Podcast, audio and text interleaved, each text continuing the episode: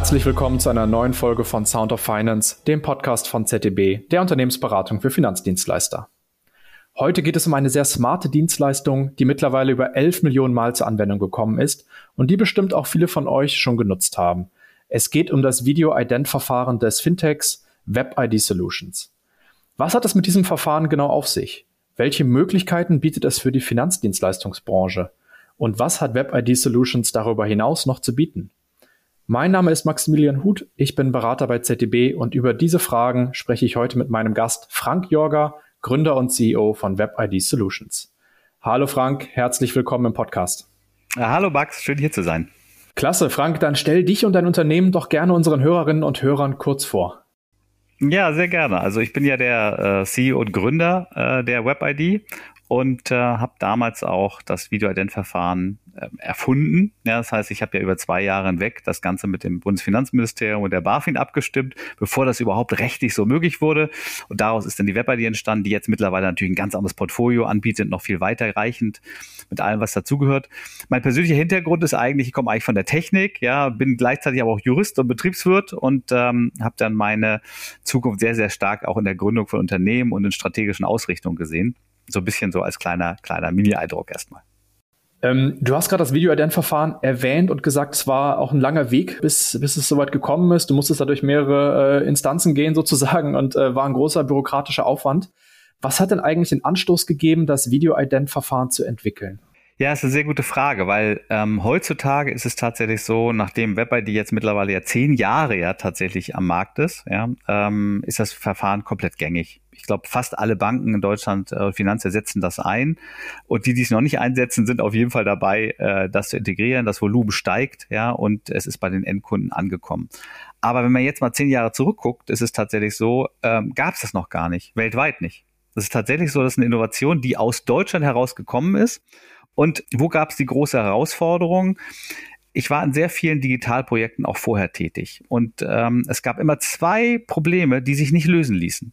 Ja, und das eine Problem ist, wenn ich wirklich wissen will, wer mein Vertragspartner ist, entweder aus rechtlichen Gesichtspunkten oder aus Sicherheitsgesichtspunkten, wie mache ich das mit hoher Sicherheit? Da gab es wirklich nur physische Verfahren. Das heißt, man geht an irgendeinen Punkt und lässt sich dort identifizieren, zeigt seinen Ausweis vor. Das ist in der heutigen Welt ja wirklich nicht mehr gängig, ja. Und ja. das zweite Thema war auch gleichzeitig, wie mache ich das mit Vertragsabschlüssen? Auch da war es immer die Erfor das Erfordernis, diesen Vertrag Handschrift zu unterschreiben. Und die beiden Themen habe ich mir vorgenommen, die wollte ich lösen. Und habe mich dann durch die ganzen Materialien dazu gewührt, die ganzen rechtlichen Anforderungen, technischen Anforderungen und habe daraus tatsächlich die Web-ID gebaut. Und die Web-ID fußt deshalb auch einmal auf diesem Video-ID-Verfahren oder Video-Ident früher und gleichzeitig auch auf dem, was wir Sign-ID nennen, natürlich die, die, die elektronische Zeichnung auf digitalem Weg. Und der erste Schritt war tatsächlich die Abstimmung mit dem äh, Bundesfinanzministerium und das hat eben doch recht lange gedauert, weil das Ganze natürlich technisch schon anspruchsvoll ist, aber auch so im rechtlichen Bereich auch sehr, sehr anspruchsvoll ist. Mhm. Was sind da, was sind da so die größten Hürden gewesen? Also du sagst rechtlich äh, anspruchsvoll, ähm, klar, es muss Rechtssicherheit gewährleisten, aber kannst du das noch ein Stück weit ausführen? Ja, kann ich sehr gerne machen. Also ich möchte jetzt nicht das gesamte GWG, also das Geldwäschegesetz in Deutschland zitieren, das wäre, glaube ich, ein bisschen zu viel und wird, glaube ich, die Hörer auch nicht so interessieren. Aber äh, man muss sich folgend, Folgendes vorstellen. Ähm, die Identifikation unter Anwesenden, also vor Ort, ja, wird immer anders gesehen als eine Art der Fernidentifikation, ja. So, und, und damals war es tatsächlich so, es gab kein Verfahren, was die Ansprüche da des Gesetzes und damit der BaFin und der Bundesfinanzminister erfüllte. So, ich bin mit dem Ansatz gekommen und habe gesagt, okay, ich verstehe vollkommen, dass vollautomatische Identverfahren sind noch nicht so weit, um irgendwo einen entsprechenden Sicherheitsanspruch erfüllen zu können. Das ist heute so, das war auch vor zehn Jahren so, das wird auch in den nächsten zehn Jahren aus meiner Sicht so sein. Also habe ich gesagt, wie bekomme ich es hin? Dass es so ähnlich ist wie das, wenn man seinen Ausweis persönlich vorlegt und habe gesagt, okay, man baut ein Verfahren, was automatische Prüfung enthält, aber einen Videocall enthält. Das heißt, wo man sich persönlich sieht. Und da war der Ansatzpunkt zu sagen, okay, schaut doch mal, ist dadurch nicht die persönliche Anwesenheit gewahrt? Ja, und es ist sicherer genug, um dann den entsprechenden gesetzlichen Anforderungen zu erfüllen. Das so aller, aller, aller Kürze. Man kann natürlich zu Details noch sehr, sehr viel ausführen. Ja, ja, aber Wahnsinn. Ich glaube, das hat wirklich für viele, ich habe es natürlich selber auch benutzt äh, und viele Hörerinnen und Hörer sicherlich auch. Es hat äh, sehr viel also Zeit gespart, einfach äh, macht den ganzen Prozess effizienter, angenehmer. Du kannst es durchführen, wann du möchtest, auf der Couch so ungefähr. Jetzt ist das der Kern sozusagen, wenn ich es richtig verstanden habe, eures äh, deines Unternehmens. Ähm, was bietet ihr denn noch an an Dienstleistungen? Ja, du hast vollkommen recht. Das Video-ID-Verfahren ist der Kern, war vor zehn Jahren der Kern, ist auch der heute der Kern und die Web-ID ist quasi damit äh, mit der DNA direkt verbunden, ne? Mhm. ohne Frage. Es ist so, strategisch gesehen war das Video-ID-Verfahren natürlich nur ein erster Schritt in einer globalen Strategie, die wir verfolgen. Ja, das heißt also mittlerweile ist das Portfolio ähm, 15 Produkte groß, ja, in unterschiedlichen Bereichen und das sind auch nur die Kernprodukte. Es gibt noch viele Ausformungen dieser Produkte, ja. Aber vielleicht um da die die Strategie ähm, nur in den groben Schritten einmal zu umschreiben. Das Video-ID-Verfahren war erforderlich, um diese Thematik, wie identifiziere ich auf höchstem Niveau, ohne vor Ort zu sein, war es erforderlich, also wirklich digital. Das wurde gelöst, Haken dahinter. Das zweite Thema war, wie unterschreibe ich Verträge auf ähnliche digitale Art und Weise. So, da gab es früher das sogenannte Signaturgesetz. Das ist heute äh, ersetzt worden durch die EIDAS-Verordnung, also eine europäische Verordnung, die in deutsches äh, Recht ähm, transformiert wurde.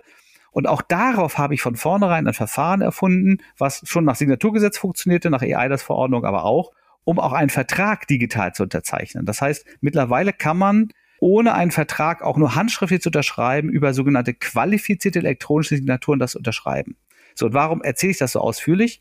Das Video-ID-Verfahren, die Identifikation der Person, ist natürlich ein erster Schritt. Also wenn eine Person einen Vertrag unterschreiben möchte, dann würde es ja keinen Sinn machen, die Person zu identifizieren digital und dann wieder irgendwo in ein Geschäft zu schicken. Das macht ja, macht ja überhaupt gar keinen Sinn. Macht keinen deshalb, Sinn, ja. Nee, mhm. absolut. So, deshalb wurden diese beiden Themen dann auch entsprechend gelöst und aus diesen beiden Kernelementen, ja, sind viele weitere äh, Facetten entstanden. Und vielleicht jetzt aber der, der, der äh, nächste strategische Schritt. Webber, hatte von vornherein vor, das Ganze noch weiter zu vereinfachen. Und zwar warum? Weil der Schritt zu sagen, ja, ich mache das mit einem Videocall, ist zwar sicherlich sehr schön, aber man kann natürlich immer weiter noch optimieren.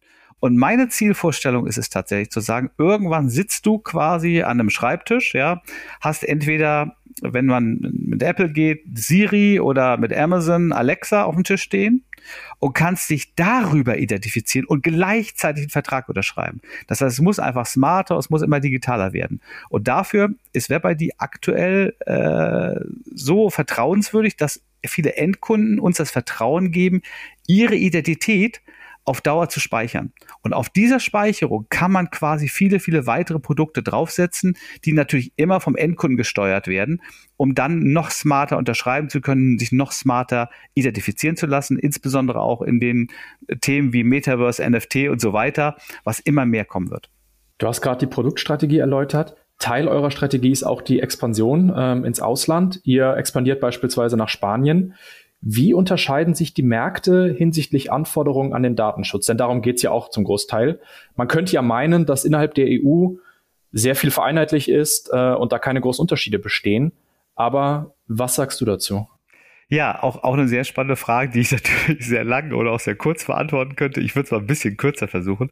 Jetzt ist es so, unsere Annahme war von vornherein, dass wir als deutsches Unternehmen in einem Land diese Firma aufbauen. Deshalb haben wir die Firma auch ganz normal in Deutschland gegründet, ja, wo die höchsten Sicherheitsbestimmungen Datenschutz bestehen und die höchsten Anforderungen auch an den Datenschutz. So, und warum ist das an der Stelle gut? Ja, viele beschweren sich ja über die Datenschutzanforderungen. Das tun wir nicht, weil unsere Annahme war, erstens, wir möchten alles datenschutzrechtlich 100% richtig machen und parallel gehen wir dann mit diesem Siegel und schauen ins Ausland. Weil eins ist sicher, wenn du von hier aus in die USA gehst, selbst wenn du von hier aus nach China gehst oder von hier aus nach Spanien gehst, akzeptiert jeder die Qualität, den Anspruch aus Deutschland. Das ja. heißt, wenn du da ein Siegel hast, quasi, weil die, das Bundesfinanzministerium sagt und die BaFin, ja, das geht nach GWG, dann akzeptiert das auch jeder andere. Und wenn wir hier alle datenschutzrechtlichen Anforderungen, die mit die stärksten auf dieser Erde sind, ja, erfüllen, dann erfüllen wir sie auch in anderen Ländern. Das ist eine sehr grobe Annahme, aber es ist grundsätzlich richtig. Ansonsten ist es natürlich wichtig, gerade was du gefragt hast, dass wenn man in andere Länder geht, und wir sind ja nun mal in, in mehrere Ländern, Schweiz, Österreich, wir haben in den USA unsere, unsere Arme ausgestreckt, äh, wir haben in den USA äh, Patente, wir haben selbst in China tatsächlich Patente erhalten für das Verfahren, was wir machen.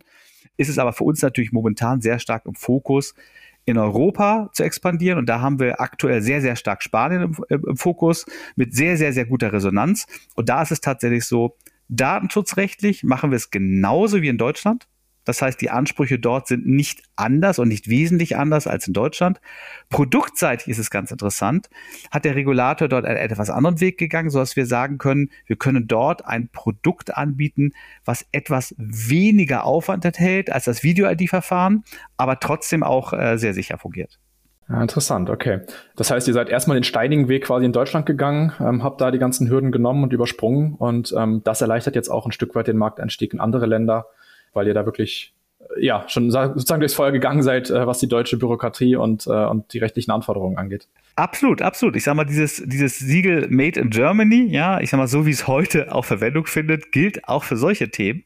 Und da sind wir wirklich äh, gern gesehener Gast, ich sag mal auch auf Konferenzen und ähnlichen international dazu Auskunft zu geben. Und das ist einfach äh, ein Siegel, was wir vor uns hertragen.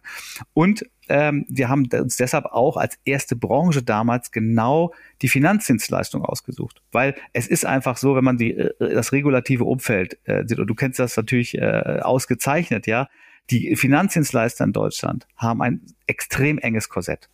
Ja, mhm, ja. Die, die haben, die müssen extrem hohe Ansprüche erfüllen. Ja, die formalen Anforderungen sind, äh, werden immer mehr. Und da wir in diese Branche gegangen sind, ja, haben wir gesagt, okay, das ist eigentlich die komplexeste Branche für uns. Aber wenn wir diese Branche, deren Anforderungen erfüllen, dann erfüllen wir die Anforderungen auch fast alle anderen Branchen. Und das war die Annahme und die hat sich also richtig erwiesen, weil es gab andere Unternehmen aus dem Ausland, die haben mit ganz einfachen Branchen, ne, so vollautomatische Prüfungen angefangen. Die schaffen es aber nicht, in die obere, die höheren Bereiche zu kommen, wo höhere Sicherheitsanforderungen sind, weil sie auch gar nicht diese Glaubwürdigkeit haben und gar nicht darauf ausgerichtet sind. Wir als Webber, die haben es genau andersrum gemacht. Wir haben gesagt, wir nehmen die schwierigsten zuerst und können dadurch alle anderen Branchen auch mitmachen. Verstehe. Jetzt könnte man ja sagen, ich meine, wie du so richtig sagst, die regulatorischen Anforderungen steigen, gerade in der Finanzdienstleistungsbranche.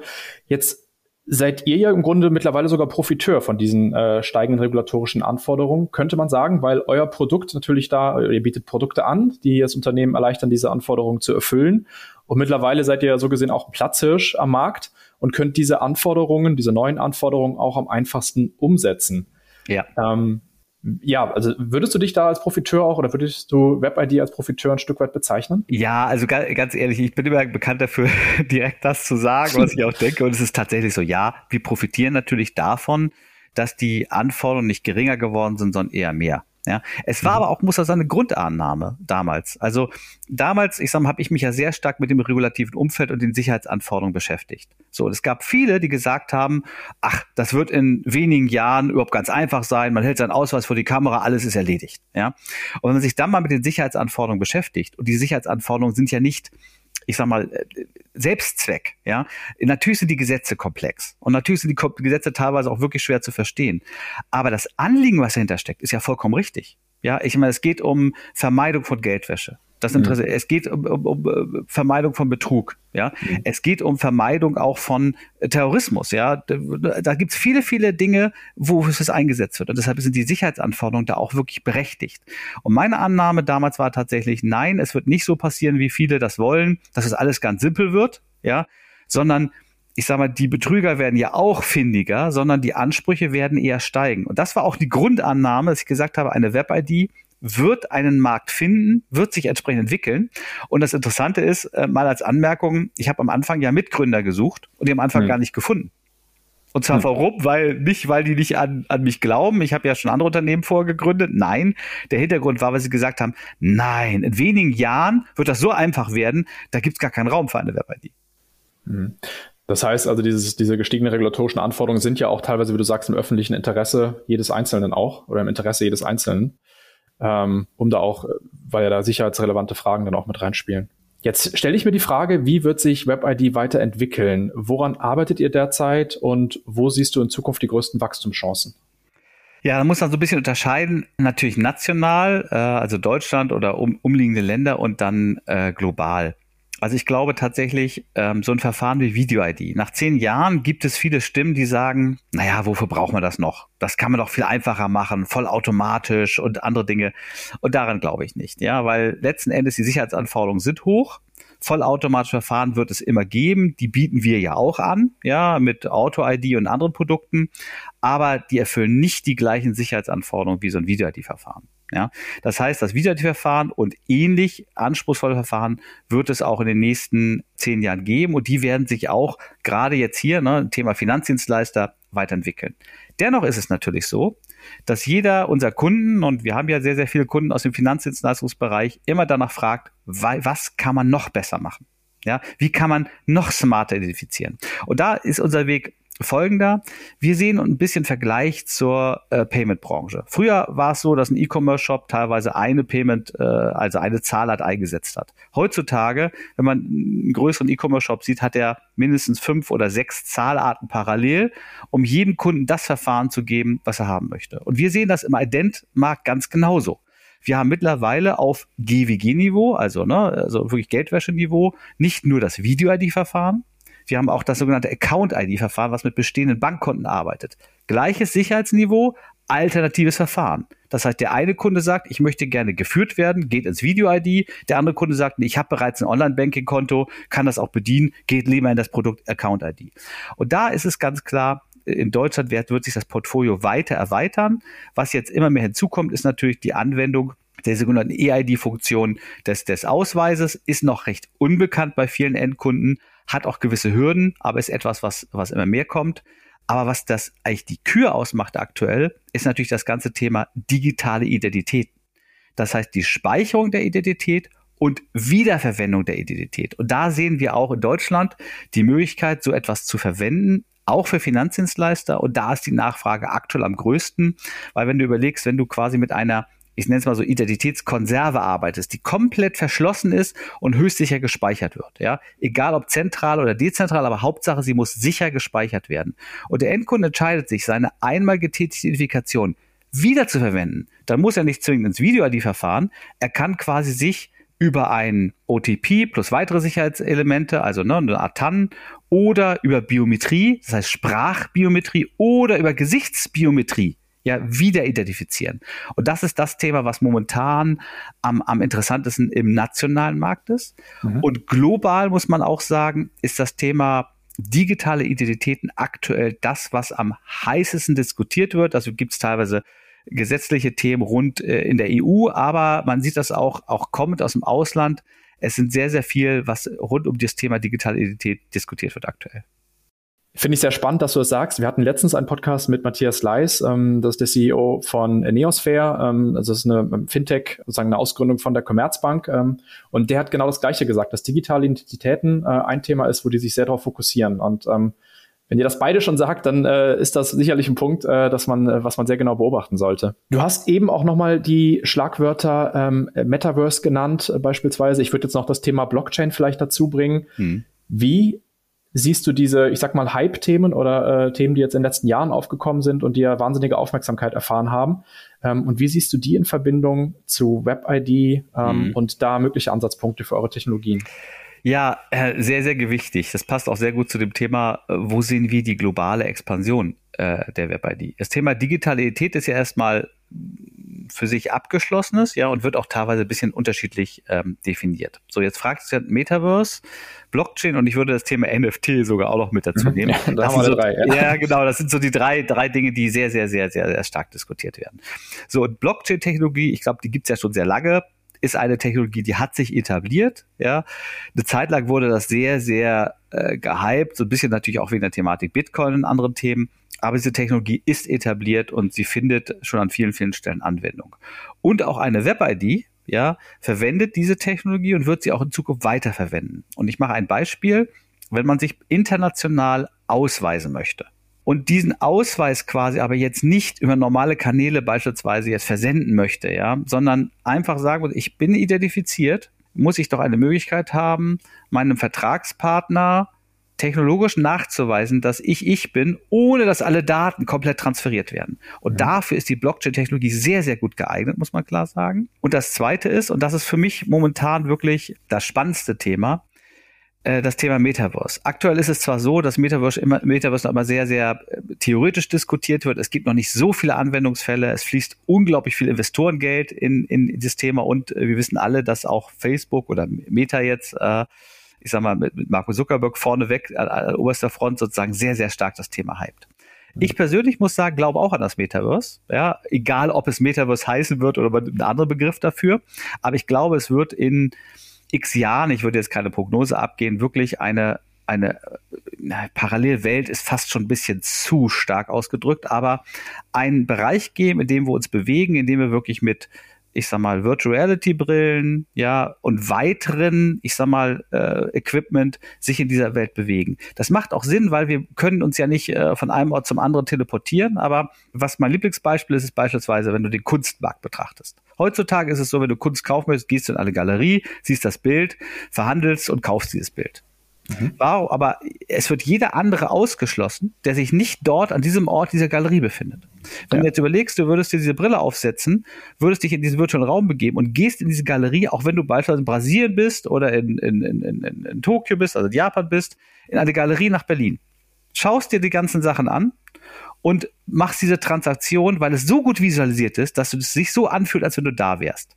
Das ist ein, ein kommerzieller Anwendungsfall, der ich glaube, wirklich sehr, sehr groß werden wird. Und das ist nur ein Beispiel dieser Kunstmarkt. Es gibt auch viele andere. Zum Beispiel aber, auch Sport, sorry, dass ich dir ins ja, Wort falle, ja, Frank. Auch der, der, der, Sportmarkt natürlich, auch Sport, Sportevents. Ne? Da ist ja auch, äh, Mark Zuckerberg fokussiert sich ja auch darauf, dann einfach das Gefühl zu geben, du bist gerade beim Super Bowl etc. oder Fußball-WM, was auch immer. Absolut, absolut. So, und jetzt kommt kommt eins, wenn du nicht nur irgendwo teilnehmen willst, sondern Transaktion machen willst. Da muss jetzt folgendes Beispiel sehen. Jetzt nehmen wir wieder äh, das Galeriebeispiel. Jetzt befindet sich jemand aus äh, Tokio in einer Galerie in Berlin, virtuell. So, du kannst dir natürlich in der virtuellen Welt jeden Avatar geben. Also ich könnte in der virtuellen Welt so aussehen wie du, ja, oder du so aussehen wie ich, ja. So, jetzt ist es natürlich wichtig, dass du dann ein Identitätssiegel mit dir rumträgst. Du musst nachweisen können, wenn du ein Kunstwerk erwerben willst, dass du du bist. Wie machst du das in der virtuellen Welt? Genauso muss derjenige, der das Kunstwerk verkaufen will, ja, nachweisen können, dass ihm es wirklich gehört und dass er er ist. Und ja. dafür eignet sich natürlich die Digitalität, weil du kannst in der virtuellen Welt keinen Ausweis vorzeigen, ja. Aber du musst trotzdem die Möglichkeit haben, dich auszuweisen. Und dafür ist diese Verbindung aus Metaverse mit digitaler Identität einfach genial. Du hast gehetzt ein Qualitätskennzeichen, also beispielsweise WebID approved, ja, trägst das mit dir rum, das ist so ähnlich wie so ein kleines Häkchen oder ein Daumen hoch neben deinem Kopf, ja, und jeder weiß, du bist eine identifizierte Person. Und nur mhm. dann, wenn es zur Transaktion kommt, müssen die Daten, die rechtlich zwingend erforderlich sind, transferiert werden, mehr nicht. Und da, daran glaube ich wirklich, das ist ein globaler Anwendungsfall, wo dieser Kunstmarkt nur ein Beispiel ist von tausend weiteren Beispielen, die ich machen könnte.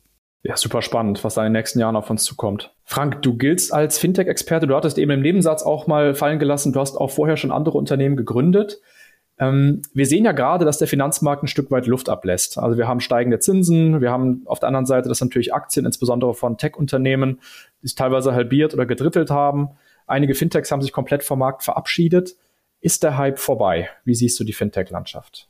Ja, also ähm, ist auch eine, auch eine komplexe Frage, aber man sieht natürlich, der Impact ist sofort, ist sofort da gewesen. Man sieht das Unternehmen verschwinden, man sieht das Unternehmen aber trotzdem auch neue wieder auf den Markt kommen und man sieht weniger ähm, Investmentrunden, als es vorher der Fall war. Es, es gab tatsächlich einen Hype, ja. Es, es wurde teilweise für Unternehmen, die ein sehr, ich sag's mal so, kreatives Geschäftsmodell haben, sehr, sehr hohe Bewertung aufgerufen. Die Zeiten sind jetzt vorbei. Und ich glaube, das ist auch eine Korrektur, die überfällig war und das ist auch eine Korrektur, die immer wieder, ich sag mal, in den Jahrzehnten des Verlaufs passieren wird, ja. Woran ich aber fest glaube ist, und man sieht es auch heute noch so, Unternehmen, die ein klares Geschäftsmodell haben, die gibt es auch heute noch und die wird es auch weitergeben. Natürlich sind die auch ähm, davon betroffen, dass steigende Zinsen natürlich äh, Thema sind, wenn Investoren zurückhaltender sind, dass natürlich die Finanzierung und auch Zukäufe Unternehmen schwerer fallen. Ohne Frage, davon ist eine Webber die natürlich auch betroffen. Aber ich glaube, wenn du ein klares Geschäftsmodell hast und deine Zahlen im Griff hast, dann wirst du auch weiterhin äh, erfolgreich im Markt agieren können.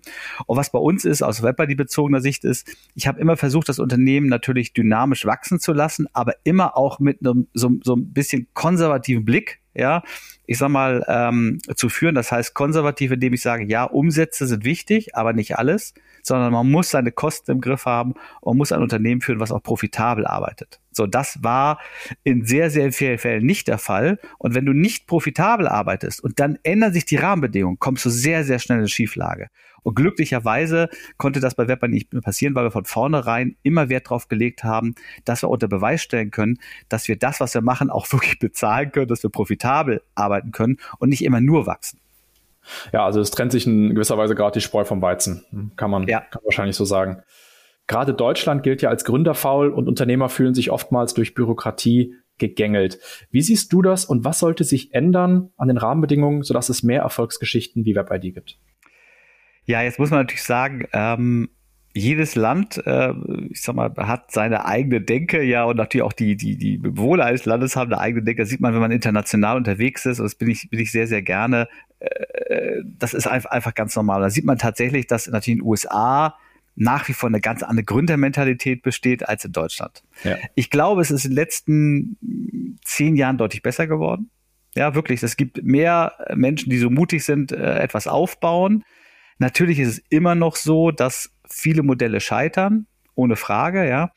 Und ich glaube, grundlegend ist eine Frage natürlich der Mentalität. Und ich glaube, wir sollten einfach schauen, dass wir mehr in unser Bildungswesen auch dieses Thema Innovation, wie denke ich anders als der Standard, ja, wie denke ich Dinge neu, aber auch wie gründe ich ein Unternehmen. Ja, das wird auch heute in den Schulen überhaupt nicht gelehrt. Das ist kein Inhalt. Es gibt die klassischen Fächer, ja.